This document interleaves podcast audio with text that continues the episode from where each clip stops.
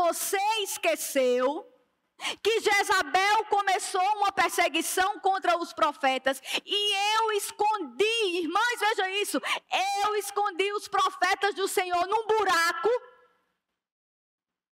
Então, olha só a primeira coisa que Jezabel fez quando chegou em Israel: começou a perseguição aos profetas. Vamos entrar no contexto. Qual era a tarefa dos profetas nesse contexto aqui? Não era profeta coach. Não era profeta que te abençoa. Os profetas aqui eram levantados para denunciar o pecado do povo, para falar a verdade, para falar o que o povo precisava ouvir. E ela, como era uma ímpia, ela disse: Eu não quero ouvir. E começa aqui uma verdadeira perseguição contra os profetas. Qual era o objetivo de Jezabel aqui? Era calar toda mensagem que viesse do Deus de Israel. Jezabel não queria ouvir a verdade. Não é diferente do espírito de hoje. Nós estamos nas nossas igrejas, mas nós não queremos ouvir a verdade. Nunca houve tanto encontro, tanto seminário para mulher, mas tão pouca exposição bíblica. Eu já preguei em congressos que quando eu termino, eu digo, ou esse povo não entendeu nada, ou então eu estou completamente errada. Encontro de mulheres que depois tem uma sala para ter massagem. Encontro de mulher que no sábado à noite tem um concurso para ver quem é que está mais bem vestida. Mas nós estamos correndo atrás de coisas que a gente gosta de ouvir. Irmãs, eu não suporto isso. Você é uma princesa de Jesus. Você já ouviu isso?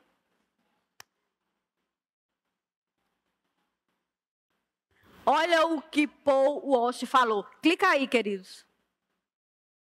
Mulheres não necessitam de discursos emocionais. Mulheres necessitam da verdade da palavra de Deus. Da mesma forma que um homem. Elas necessitam saber quem é Deus, o que significa a soberania de Deus e como se aplica à sua vida, como se interpreta corretamente Romanos 6, 7 e 8. Elas necessitam da verdade e não de palestras para animá-las. Vamos fazer um círculo e vamos relaxar. Congresso de Esté. Quando eu olhei as mulheres tudo vestida como as rainhas e ia até a hora do rei apontar o cetro. Irmãs, pelo amor de Deus. Jezabel não queria ouvir a verdade. Mulheres procurando pregadoras que não condizem com a palavra de Deus, que não falam nada, posta ainda no Face frases de efeito, frases de alta ajuda. Nós não precisamos disso. Nós precisamos olhar para nós, saber quem nós éramos. Nós estávamos mortas em delitos, em pecado. Não havia um justo sequer. Estávamos caminhando para o inferno. Aprove a Deus. O Verbo se fez carne, se fez homem, habitou no meio de nós, na cruz do Calvário. Aquele homem que sangrou de nove da manhã a três da tarde, quando ele disse está consumado, ele disse tudo que Janeide tinha contra Deus foi pago. Isso é evangelho. Esse mesmo evangelho que me assusta, por eu não ter a capacidade de me salvar, é o evangelho que abre a porta da graça e que me diz que houve um Cristo que passou por esse mundo, que sofreu as mesmas coisas que eu e que morreu no meu lugar e que está à direita do Pai intercedendo por mim. Jezabel não queria ouvir a verdade. Jezabel perseguiu os profetas de Deus, porque os profetas incomodavam. Irmãs, às vezes a gente está pregando e você precisa ver as expressões de algumas irmãs. É como se elas olhassem para mim e dissessem: Isso é uma doida. De onde saiu essa lunática? Minha filha, você é de que mundo? Mandando eu me submeter a meu marido. Você é doido, é? Nós não queremos ouvir a verdade.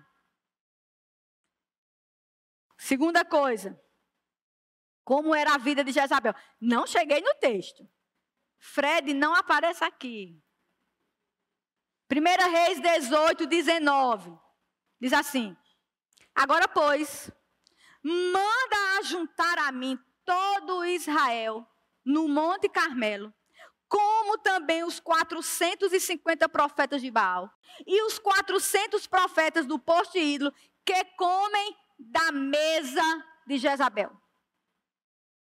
Ele clicou aí em 1 Reis 18, 19. Clica aí, meu querido. Ok, só até aí. Perseguia os profetas. E o que é que a gente aprende aqui? Jezabel sustentava 450 profetas. E os falsos profetas frequentavam a mesa de Jezabel. Jezabel não media esforços para agradá-los. Eu sei que não era Jezabel que cozinhava.